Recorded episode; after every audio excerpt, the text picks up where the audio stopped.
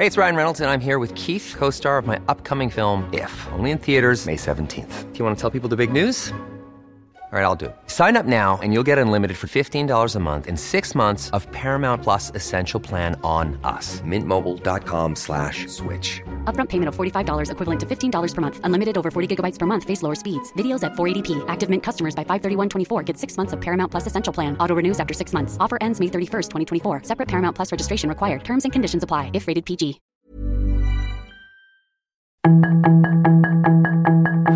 Tarde a tarde, lo que necesitas saber de forma ligera con un tono accesible. Solórzano, el referente informativo.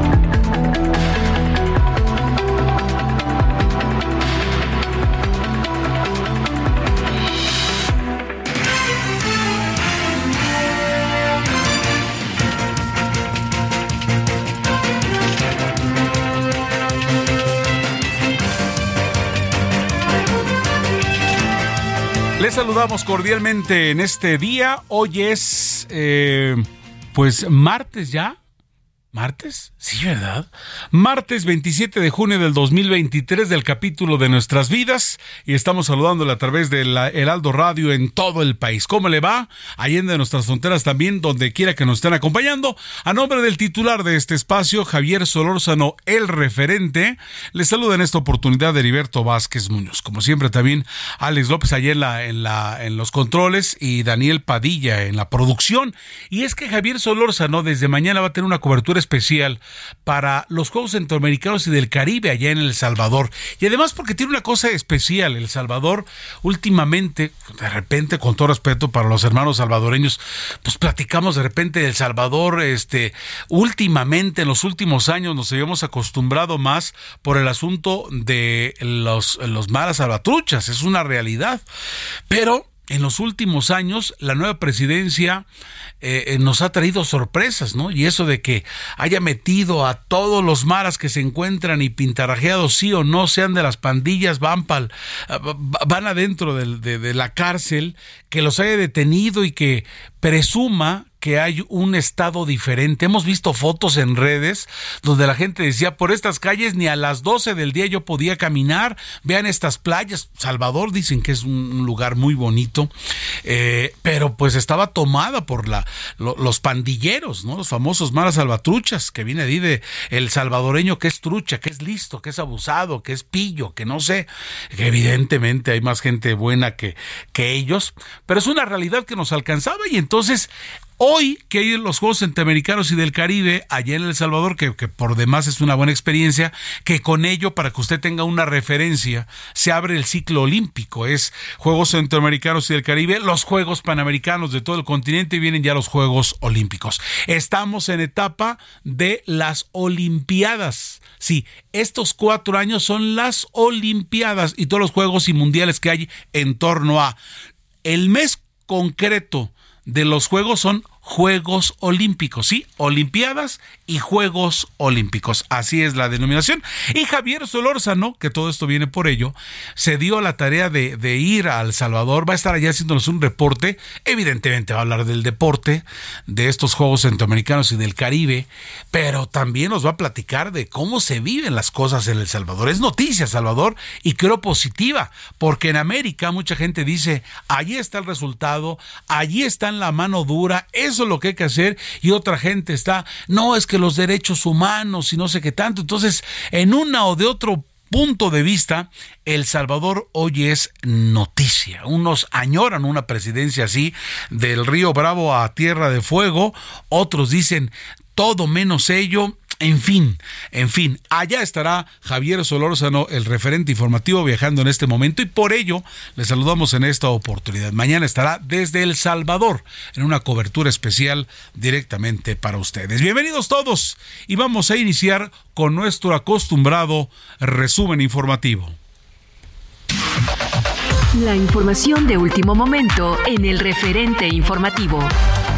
Tras el anuncio del método de elección de candidato presidencial de la coalición Va por México, el Consejo Electoral Ciudadano anunció que se disolverá, pues el acuerdo original propuesto por los dirigentes del Frente Amplio Opositor cambió. Tras el asalto a una joyería dentro de la plaza comercial Antara en la alcaldía Miguel Hidalgo, el jefe de gobierno Martí Batres dio a conocer que ninguno de los centros comerciales de la ciudad están conectados internamente al centro de comando, control, cómputo, comunicaciones y contacto ciudadano, por lo que hizo un llamado a estos sitios a conectarse al sistema. Por cuarto año consecutivo, México registró un retroceso en el puntaje en acciones para combatir la corrupción, lo que lo mantuvo en el sitio 12 de 15 países latinoamericanos del Índice de Capacidad para Combatir la Corrupción 2023. Esto de acuerdo con American Society Council of the Americas y Control Risk. Un menor de 16 años resultó herido en la cara por un disparo tras una riña con otro joven afuera de una secundaria en calles de la colonia Consejo Agrarista Mexicano, Alcaldía Iztapalapa. La Secretaría de Infraestructura, Comunicaciones y Transportes publicó en la Comisión Nacional de Mejora Regulatoria el acuerdo para que la Secretaría de Marina tome el control del grupo aeroportuario de la Ciudad de México, incluyendo el Aeropuerto Internacional de la Ciudad de México y servicios aeroportuarios de la Ciudad de México. Los fenómenos meteorológicos al suroeste del país están provocando lluvias en gran parte del territorio. Incluso, la Comisión Nacional del Agua advierte la posibilidad para desarrollo ciclónico. Sin embargo, aún hay zonas donde se mantendrán las altas temperaturas. El presidente ruso Vladimir Putin aseguró que la financiación del grupo Wagner, que se reveló contra la cúpula militar rusa el pasado fin de semana, corría plenamente a cargo del presupuesto estatal. Sus comentarios y opiniones son muy importantes. Escribe a Javier Solórzano en el WhatsApp 5574 50 26. Solórzano, el referente informativo. Te saludamos. Les saludamos cordialmente en cualquier parte del país que usted nos esté acompañando. 98.5 Ciudad de México. Bienvenidos a este espacio y también en toda la señal del Heraldo Radio en el país. Por ejemplo, estamos en, Querétaro, en La Raza en el 103.9, en Tepic Heraldo Radio 103.3 y en Yucatán 96.9, así como en Chilpancingo 94.7, Estación Central 98.5 de tu FM allá eh, aquí en la Ciudad de México. Bueno, tengo la línea telefónica a David Saucedo, él es analista de temas de seguridad y es que pues... Eh, pues una, una noticia a la cual ya nos estamos acostumbrando y, vamos a, diría Javier Solorosa, no vamos a meternos al tema. Eh, David Saucedo, como usted lo sabe, es analista de temas de seguridad y queremos platicar con él en torno al famoso asalto ya que ocurrió ayer en la Plaza Antara. David, ¿cómo está usted? Buenas tardes. ¿Qué tal, Heriberto? Quiero saludarte a ti, la auditoría, a tus órdenes. Muchas gracias. Pues vamos a leer la página 10 del diario El Heraldo de México, que apareció impreso, la nota tal cual, la información, eh, nos amanecíamos con esto. Dice, asaltan joyería ubicada en Avenida Ejército Nacional y Molière, en la colonia Granada, alcaldía Miguel Hidalgo, hasta donde llegó personal de la Secretaría de Seguridad Ciudadana y los responsables utilizaron mazos para sustraer al menos 15 relojes de lujo, de acuerdo a información del alcalde Mauricio Tabe. Personal de seguridad privada que resguardaba el lugar informó que no hubo detonaciones de arma de fuego y que los asaltantes probablemente huyeron en una motocicleta y se revisarán cámaras de seguridad. Dos cosas. Hoy sabemos que en apariencia hay un detenido y dos que se tardaron cualquier cantidad de minutos para avisar y que no hay manera, no hay comunicación de la red entre la policía y estos, estos lugares. Entonces, estamos en un enredo, eh, David, y nos encantaría que usted desmenuzara el asunto de cómo ve esta situación de este, de este asalto a una joyería en Plaza Antara en la Ciudad de México. En efecto, Heriberto, como tú bien señalas, este evento que se eh, viralizó en redes sociales deja muy mal parada a la policía capitalina que había estado entregando eh, buenos números, eh, las métricas que presenta de manera regular Omar García Harfuch junto con Claudia Sheinbaum nos muestra un descenso en varios delitos. Sin embargo, este evento en particular lo que hace es generar un contraste importante, como tú bien señalas, por un lado tenemos las métricas del gobierno de la ciudad y por el otro un retraso importante en el tiempo de respuesta de la policía capitalina ante este evento. Es de hecho uno de los indicadores básicos, el tiempo de respuesta que da una corporación de seguridad pública frente a un delito de esta naturaleza. En segundo, eh, en segundo lugar, sorprende, sorprende que en una zona que aparentemente es eh, de alto, de alta plusvalía, de alto ingreso, eh, incluso de, de, venta de artículos suntuarios, no haya un de seguridad más elaborado que permita inhibir o en su caso responder de manera rápida por parte de los guardias frente, frente a este tipo Claro, híjole, sí, estamos empezando a perder, a perder la, la, llamada. Vamos a reiterar el marcarle a David Saucedo, pero en efecto estamos, estamos observando ello. Ahí, ahí están los puntos, ¿no? Y además otra cosa que me sorprende, pues que no tan solo ellos, no tan solo ellos, sino que también, este, ninguna plaza pues resulta que está en, en esta red. Entonces ahora, ahora resulta que las plazas son susceptibles a ello. Luego lo que viene del mal ejemplo, ¿qué creen? Hoy mismo apareció un video este, en Tenosique, ya, lo tenemos otra vez en la línea a, David, a David Saucedo. Eh, estábamos platicando, David, gracias por retomar la llamada, que, que bueno, oh, y ahora nos enteramos, pues, de que así están muchas plazas que, que teóricamente no están en una red también, ¿no? Eh, no, no, no hay manera de que estén conectados con la policía de la Ciudad de México para ante alguna eventualidad. En efecto, se supone que este tipo de establecimientos, en tanto que comercializan artículos suntuarios, tendrían que estar conectados al C4. Eh, sobre todo porque también son eh, zonas en donde se sabe que hay eh, actividad de delincuentes de alta escuela. que se dedican al robo de vehículos de alta gama o, en este caso, piezas de, relojería también de alto costo. Eh, lo que genera de inmediato una atracción de ciertas bandas que se dedican específicamente a este tipo de, robo y comercialización de, relojes. Eh, por supuesto que eh, la respuesta de la policía capitalina tiene que ser pronta, tiene que ser inmediata. da una sensación de que las métricas que han estado presumiendo de manera reiterada las autoridades de la Ciudad de México quizá no correspondan con lo que lo, lo que el ciudadano común siente en las calles. Hay que recordar que estas métricas eh, también dejan de lado la cifra negra de delitos no denunciados, es decir, eh, todos aquellos delitos que el ciudadano común no, denuncia ante eh, el tortuguismo y la dificultad de presentarse, presentarse ante el Ministerio Público para presentar una denuncia. Entonces, lo que tendríamos que ver es en adelante eh, es que el secretario de Seguridad Pública, Mar García Harfush, pudiera llevar a buen puerto la investigación junto con la Fiscalía Capitalina y preguntarnos si se trata de una banda de jóvenes que, con la iniciativa que decidieron cometer este, este robo o bien se trata de una banda dedicada a la sustracción de este tipo de vehículos de, relojería de alta gama. Yo me sospecho que se trata de lo segundo.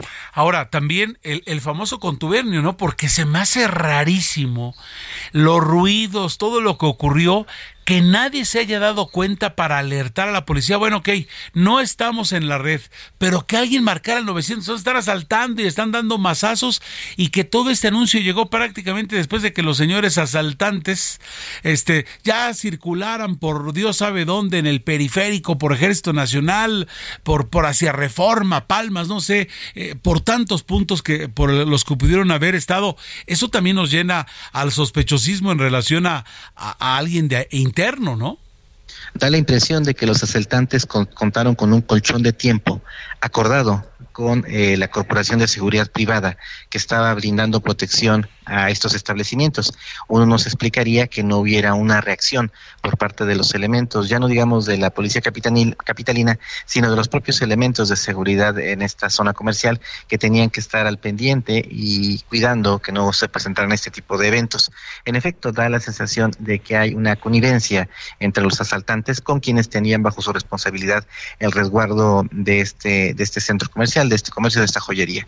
Que no sería raro, es frecuente que frente a este tipo de delitos haya colaboración eh, no solo eh, con las autoridades de seguridad pública, eh, me refiero a funcionarios, sino también con los propios empleados de seguridad privada que estaban resguardando este espacio. Ahora, al saber que las demás plazas no están integradas en esta famosa red, pues ya nos va a dar miedo meternos a una plaza comercial, porque donde suponíamos que había cierta seguridad o por lo menos manera de estar en contacto con la policía, pues no la hay. Y entonces, una, o el miedo de estar allí y dos, la bienvenida a los demás señores asaltantes que ahora ya saben que no hay manera y que cualquiera pueda asaltar impunemente. Ya algo sabíamos, había pasado en unos Sanborns, ¿no? Que están en ciertos lugares y llegaban, daban los este mazazos y se iban corriendo, pero eran las mismísimas plazas comerciales inhibe la actividad comercial, inhibe la actividad turística. En efecto, todos teníamos la impresión de que centros comerciales de estas características y de venta de artículos suntuarios eran sumamente seguros. Lo que está descubriendo la delincuencia mediante una estrategia de ensayo y error y de aproximación como eventos de este tipo es que no es así que estos centros comerciales no están blindados y que en efecto se pueden cometer este tipo de eventos porque hay posible colaboración de eh, las de eh, las empresas de seguridad privada, los tiempos de respuesta de las de la policía capitalina eh, son la, son son grandes en este tipo de espacios y, y aunque hay eh, eh, sistemas de videovigilancia, estos no están conectados al C4 capitalino. Es decir, pareciera que son zonas en donde la delincuencia puede rápidamente realizar actividades sin que haya una respuesta. Así es. Digo, sí, sí habían ocurrido, o sea, no, no, no somos ajenos a que era algo que ya pasaba, pero de esta manera tan impune, de 8 a 10 minutos dando masazos y, y tranquilamente se fueron y, y estaba ocurriendo ello, vamos, sí ocurre, pues, eh, este, pero, pero era de manera consistente. Ahora, el mal ejemplo cunde, ¿no? Hoy mismo en Tabasco ocurrió otro, otro asalto del tipo, o, o en Coahuila, en Saltillo, Coahuila, una sucursal bancaria fue, eh, estuvo eh, se, intentó con masazos irrumpir en ella, ¿no? Entonces, vámonos, eh, eh, de repente el, asunto se nos, se nos puede salir de las manos, ¿no? Sí, definitivamente lo que tenemos es, y como tú recordarás, hace algunas, algunos meses también hubo eventos de alto impacto en centros comerciales en Guadalajara, incluso enfrentamiento de personas del grupo del crimen organizado. Eh, es decir, eh, todas estas zonas doradas que suponíamos se encontraban eh, con una seguridad que inhibía cualquier posibilidad de que hubiera este tipo de, de actos, nos queda en claro que no es así es, eh, teníamos la percepción de que los eventos de alto impacto, como, de, como el que vimos en redes sociales el día de ayer, únicamente ocurrían en, en barrios y colonias urbano marginadas. Eh, no, es, no es correcto. Es decir, sabemos que puede llegar a la zona dorada, a las zonas de alta plusvalía, y que la respuesta de la autoridad no es a la altura de lo que uno esperaría. Así es, ayer fueron 15 relojes, afortunadamente no hubo lesionados, eh, huyeron en motocicleta y, y, que se, y se cuenta que ya hay, ya hay uno detenido, ¿no? Ojalá que eso haga que, que, que, eso inhibe, ¿no? El asunto de que no se van libres, de que los detuvieron, etcétera, etcétera, pues van diciéndole a la gente, a, estos señores que se dedican a ello, pues no es por allí, ¿no? Y, y, y, y si nos vamos a, retrospectiva, pues esto ha estado ocurriendo, ¿no? Afortunadamente aquí, este, pues, eh, de repente asaltan hasta, uh, se llevan hasta vehículos para, para huir, etcétera. No hubo ningún lesionado, pero hay muchas interrogantes que nos hacemos en torno a ello.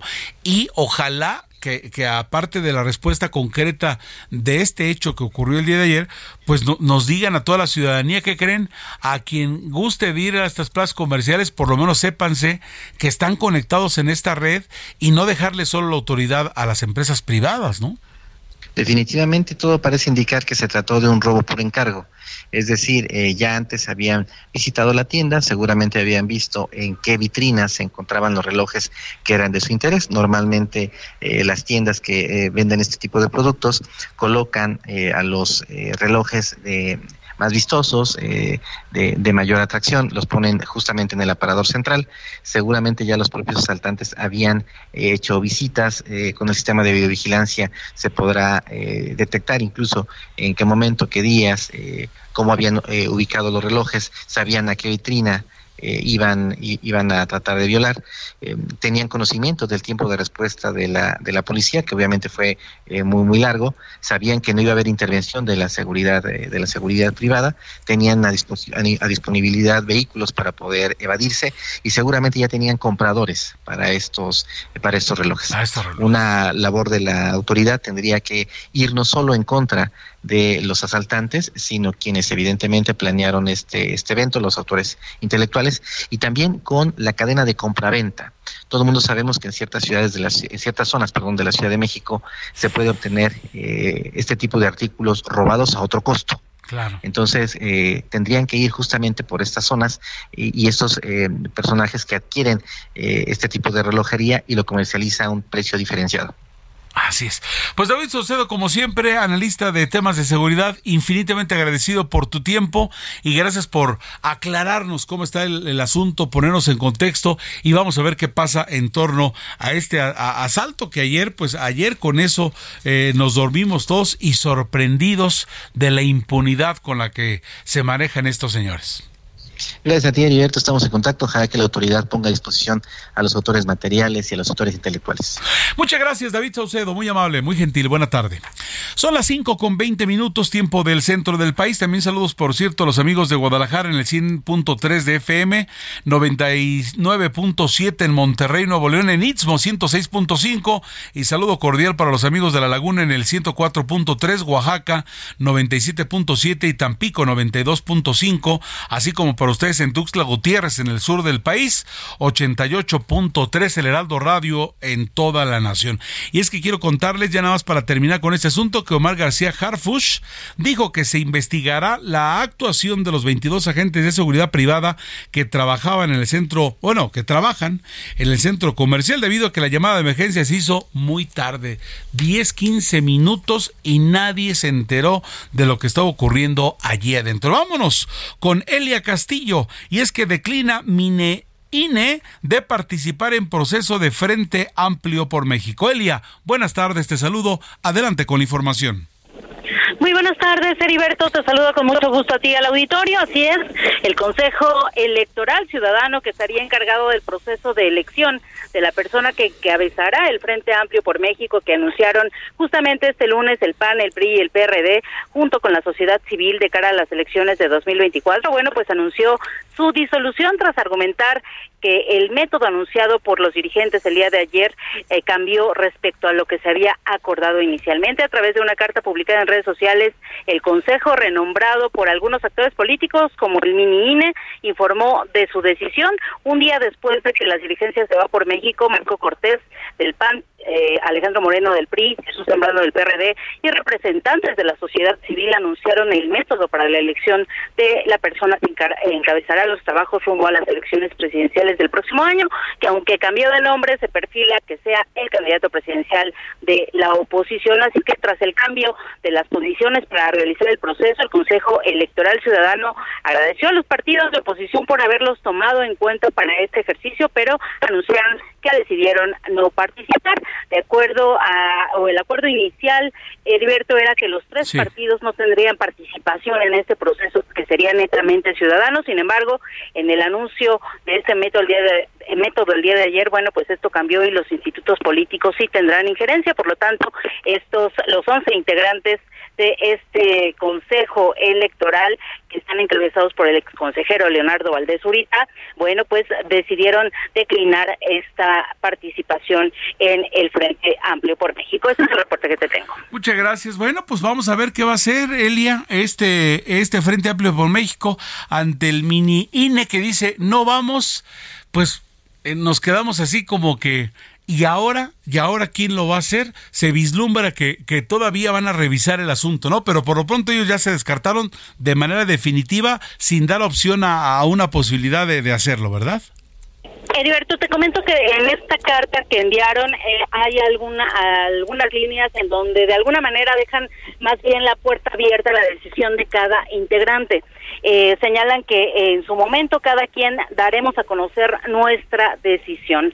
Señalaron eh, esto los integrantes, sin embargo, el Consejo eh, Electoral Ciudadano como tal, pues se disuelve tal vez se pueda crear otra figura con quienes sí quieran participar, pero por lo pronto eh, eh, declinaron esta invitación. Ahí está. Ele Castillo, como siempre, gracias por la información. Muy buena tarde. Buena tarde, gracias. 5 de la tarde con 24 minutos. Vamos a pausa. De regreso, no se vaya. Eh, ¿Sabe usted, sabe usted que solo dos jóvenes de cada 100 tienen una cuenta formal de ahorro? O sea, los jóvenes, los chavos que empiezan en su vida laboral no empiezan a preocuparse por hacer su historial crediticio. No se vaya, de regreso tengo más para ustedes en este que es el referente con Javier Solórzano, que mañana estará listo para entregar la información desde República de El Salvador, Juegos Centroamericanos y el Caribe y la situación ya que está muy pero muy interesante. Pausa y estamos de regreso.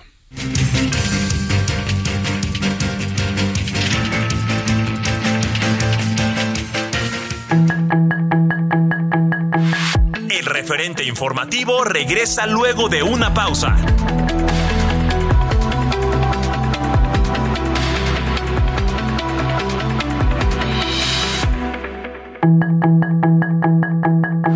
Estamos de regreso con el referente informativo.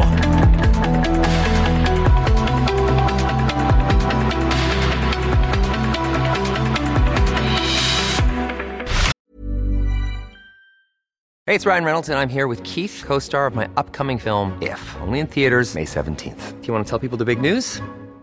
All right, I'll do it. Sign up now and you'll get unlimited for $15 a month in six months of Paramount Plus Essential Plan on us. Mintmobile.com slash switch. Upfront payment of $45 equivalent to $15 per month. Unlimited over 40 gigabytes per month. Face lower speeds. Videos at 480p. Active Mint customers by 531.24 get six months of Paramount Plus Essential Plan. Auto renews after six months. Offer ends May 31st, 2024. Separate Paramount Plus registration required. Terms and conditions apply if rated PG.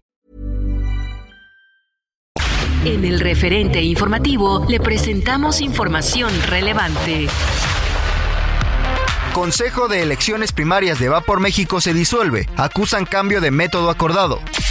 Xochitl Galvez buscará la candidatura presidencial.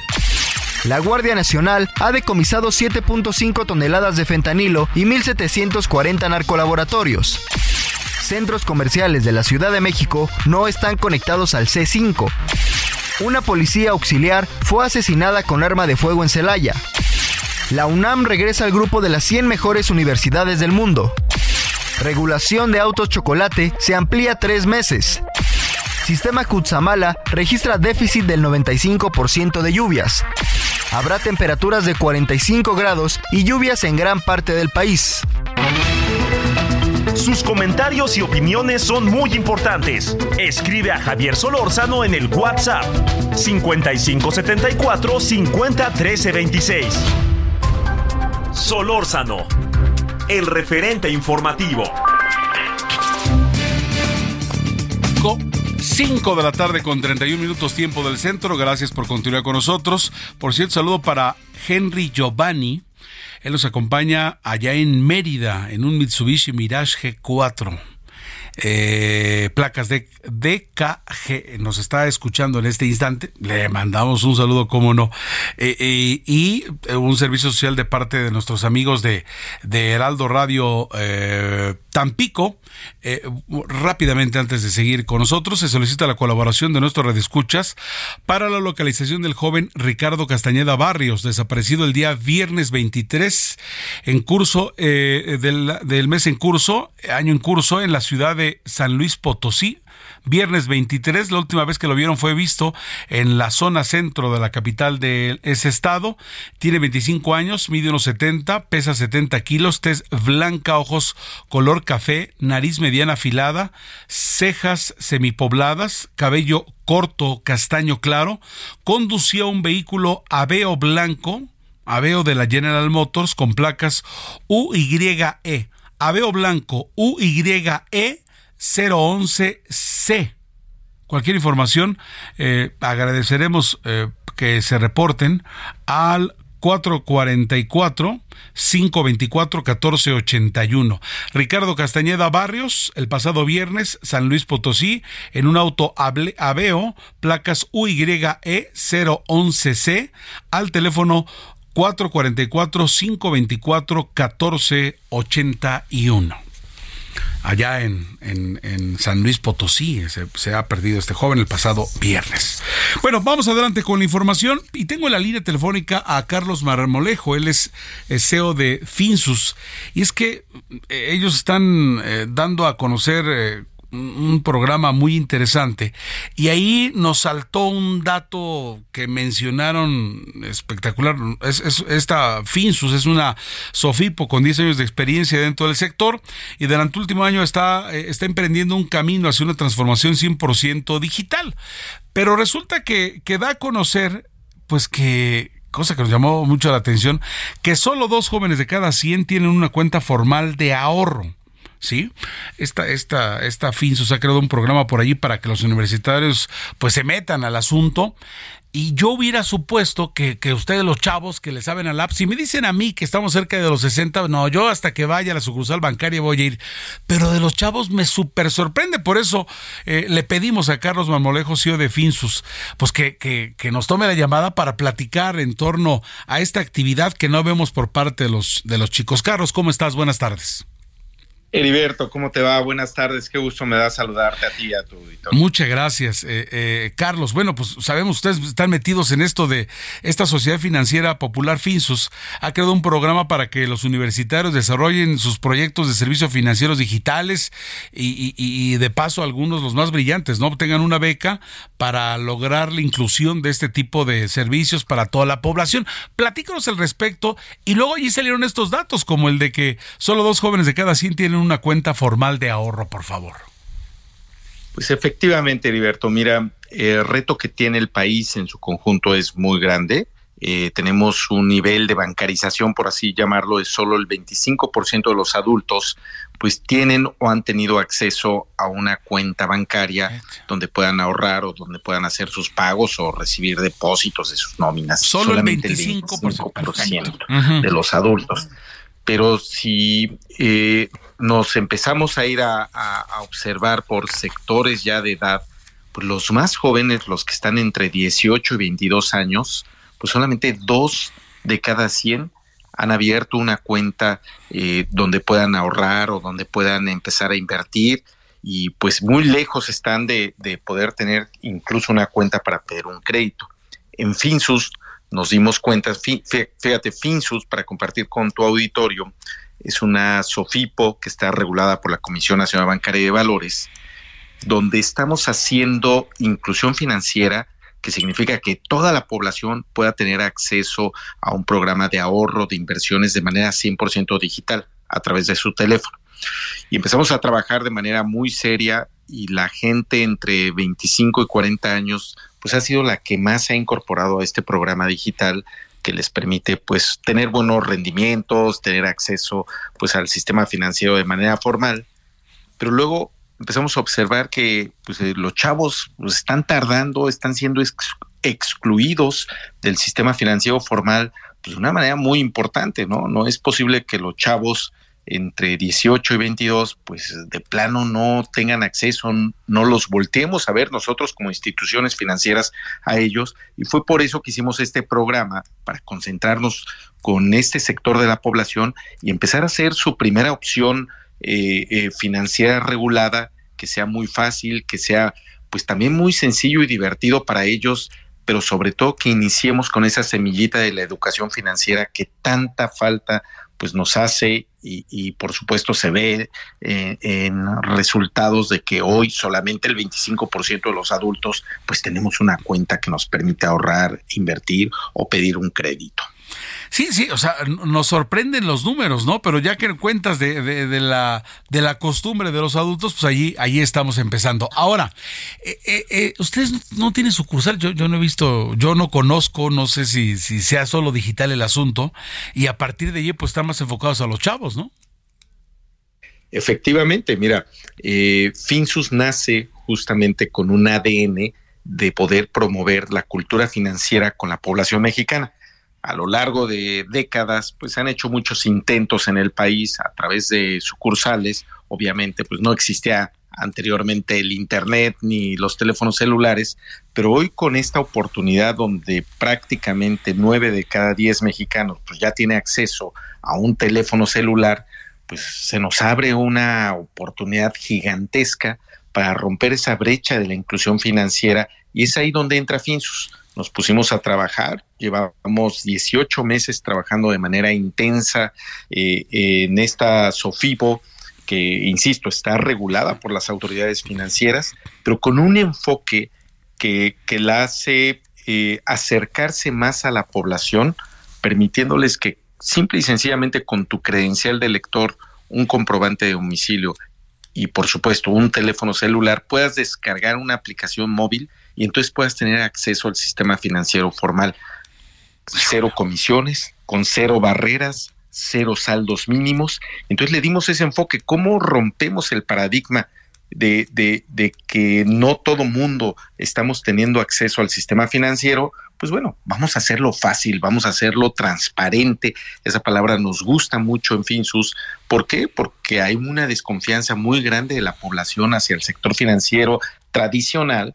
Y pues bueno, junto con Finsus y un equipo de personas pues muy profesional, también muchos chavos trabajando con nosotros, pero también gente con mucha experiencia, pues nos pusimos a analizar qué podemos hacer para empezar a cambiar eh, pues esos motores que nos están impidiendo eh, eh, ser un país que tenga gente que pueda estar ahorrando, que pueda acercarse al sistema financiero. Entonces lo hicimos al revés, ¿no? Este, pusimos la tecnología al alcance de toda la población, quitamos las barreras que, que, que, sabíamos que estaban impidiendo que las personas pudieran entrar, como insisto, las comisiones, ¿no? De, todo el mundo le tenemos pavor, a las comisiones y decidimos no poner eh, ninguna comisión, ¿no?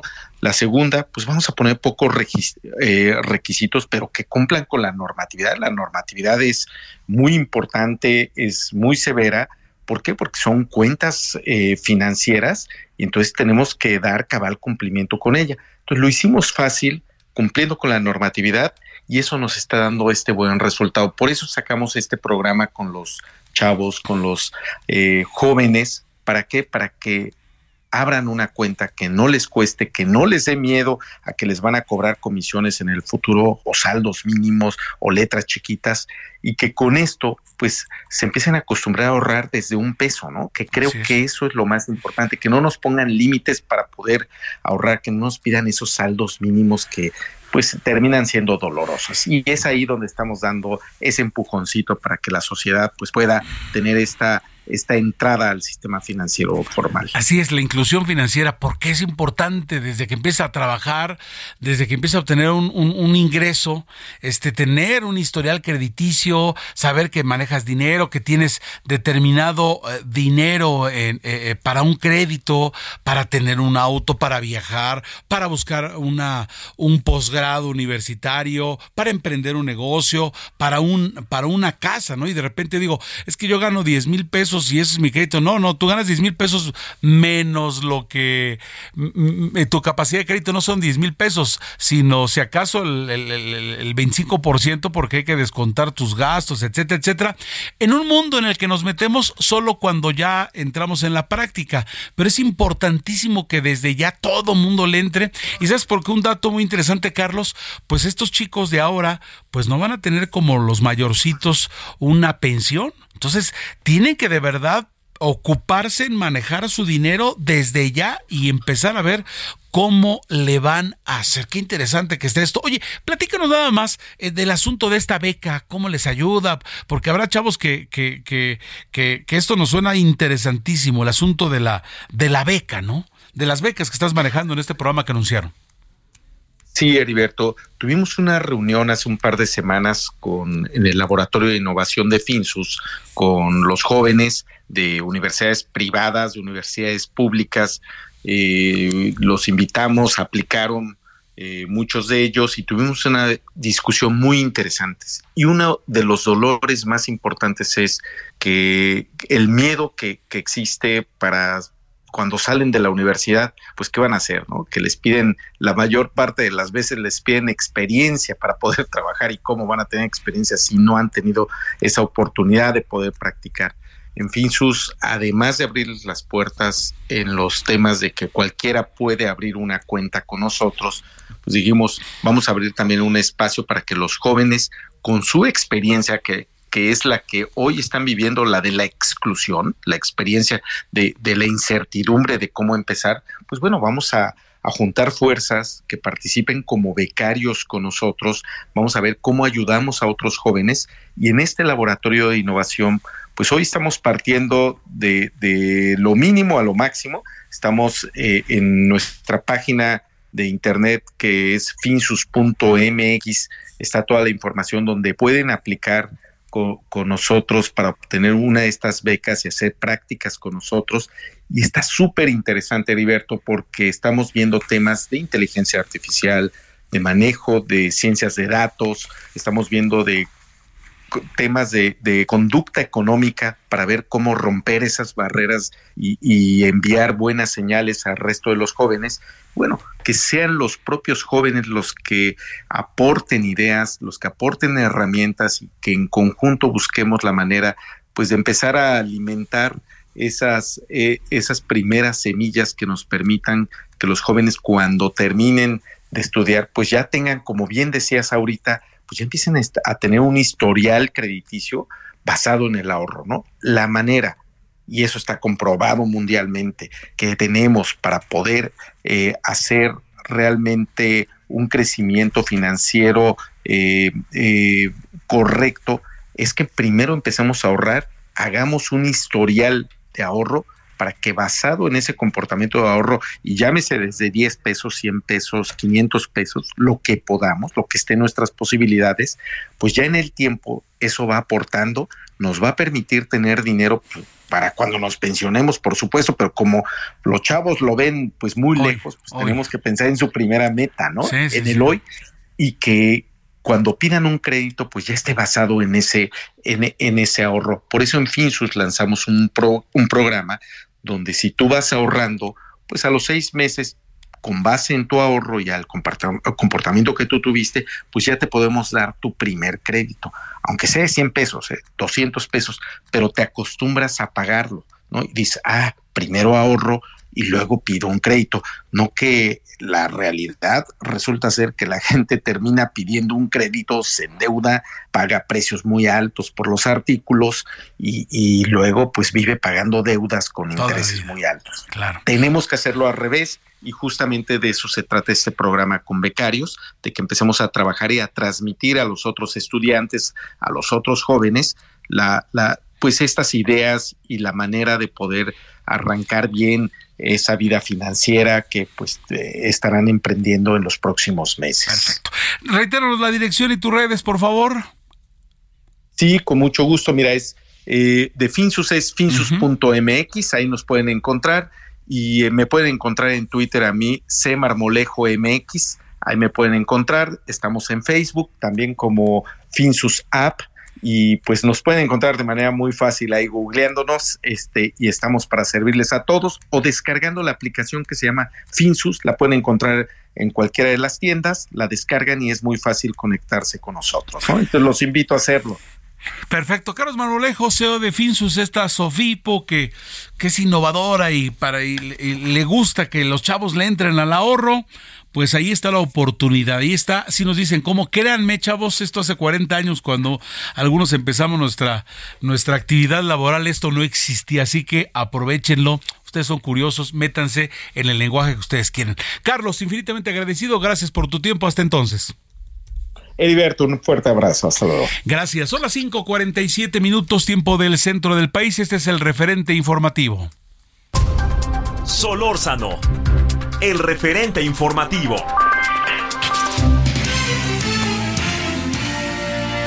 Para quien no lo sabe, reiteramos a ustedes, Javier Solórzano está viajando a República del Salvador, estará cubriendo los Juegos Centroamericanos y del Caribe y por supuesto, siendo El Salvador un lugar de mucha información en los últimos tiempos por el presidente Bukele y todo ello, todo lo que conlleva, todo en derredor, nos va a tener reporte allí en el lugar de los hechos.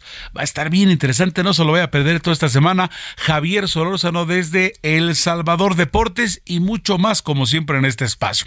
Vámonos con Claudia Espinosa y es que vinculan a proceso a violador de menor de edad con discapacidad. Ella es el corresponsal de Heraldo Media Group en Puebla. Claudia, buenas tardes, adelante con la información. Así es, te saludo con gusto a ti y a todos los amigos del Heraldo Media Group. Como lo mencionas, pues Margarito Santiago N, de 27 años de edad, ya fue vinculado a proceso tras las pruebas que presentó el agente del Ministerio Público y bueno, la Fiscalía General del Estado. Hay que mencionar que está eh, siendo pues ya con medida de cautelar de prisión preventiva por el delito de violación equiparada por hechos que ocurrieron el 6 de junio de este año en la colonia La Resurrección de la ciudad de Puebla. Esta persona pues se llevó a su domicilio a una víctima de tan solo 15 años de edad que además padece discapacidad la violentó de forma sexual, después la regresó a su hogar y bueno, fue descubierto por la mamá de la menor, quien acudió a denunciar y pidió apoyo a los policías municipales para detener a esta persona. Afortunadamente, pues se dieron las pruebas ante el juez de control y ya ha sido vinculado a proceso este sujeto. Es la información que te tengo desde Puebla.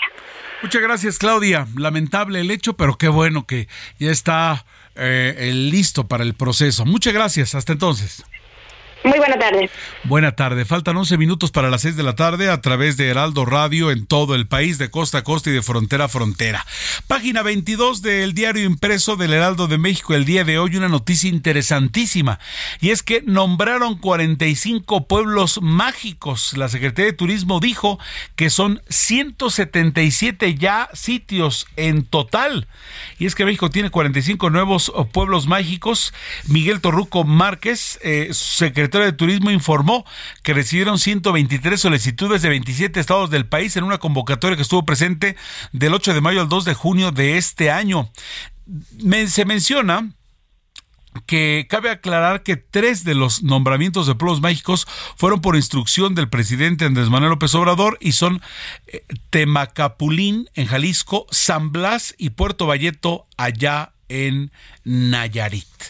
Entre los nuevos pueblos mágicos destacan Cozumel en Quintana Roo, Santa Rosalía, Baja California, Candelaria en Campeche, Copainalá en Chiapas, Hidalgo del Parral en Chihuahua, Otumba en el Estado de México y Ciguatanejo en Guerrero, entre otros. Desafortunadamente se dieron de baja dos, Mezcaltitlán en Nayarit San Miguel de Allende, Guanajuato, este último porque fue designado Patrimonio de la Humanidad, cosa que es positiva. En fin, bien interesante ello, y es que estos nombramientos se dan con la finalidad de que estos sitios generen más turismo, ¿no? Este programa inició hace casi ya 22 años a iniciativa de la Sectur y la marca implica un incremento anual del 8% del valor agregado censal bruto. O sea, por todas luces, porque hay además interés por parte de los pobladores, de la autoridad, de la gente, es de rama económica y nosotros, usted y yo de a pie, pues nos interesamos en estos lugares por algo por algo habrán sido nombrados pueblos mágicos. Registran eh, déficit del 95% de lluvias. Es una situación muy crítica. La Conagua es lo que informa. Y en la línea está Gerardo Espinosa, corresponsal en el Estado de México de Heraldo Media Group. Adelante, Gerardo, con la información.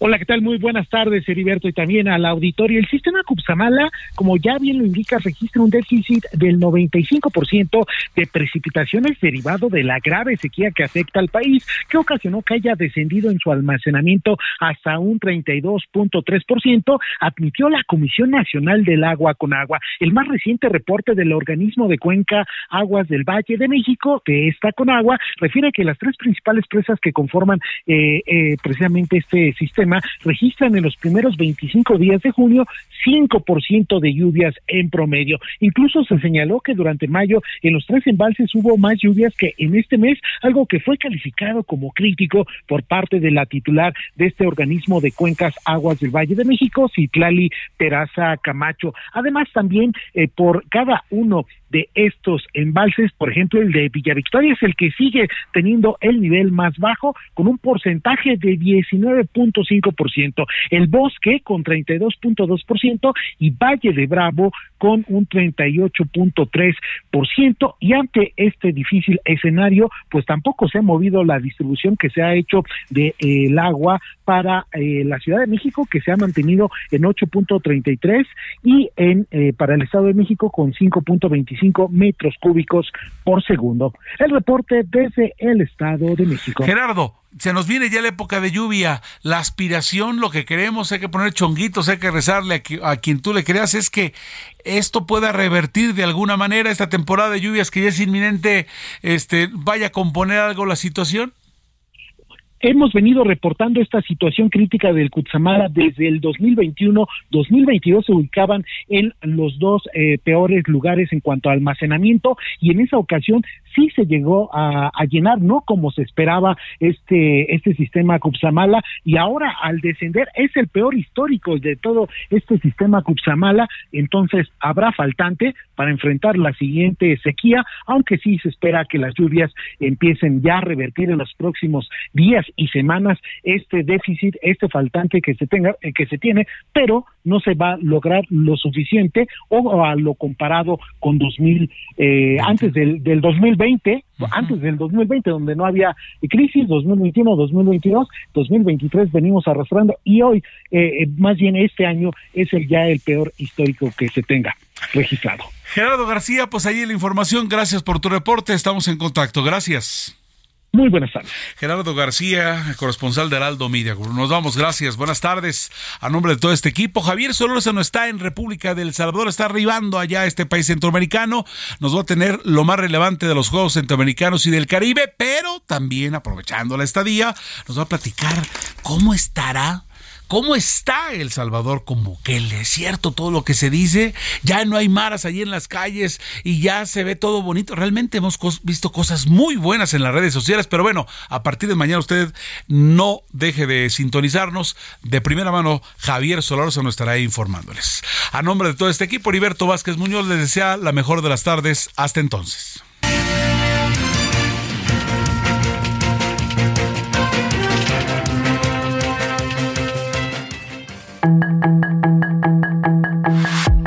Hasta aquí Solórzano, el referente informativo.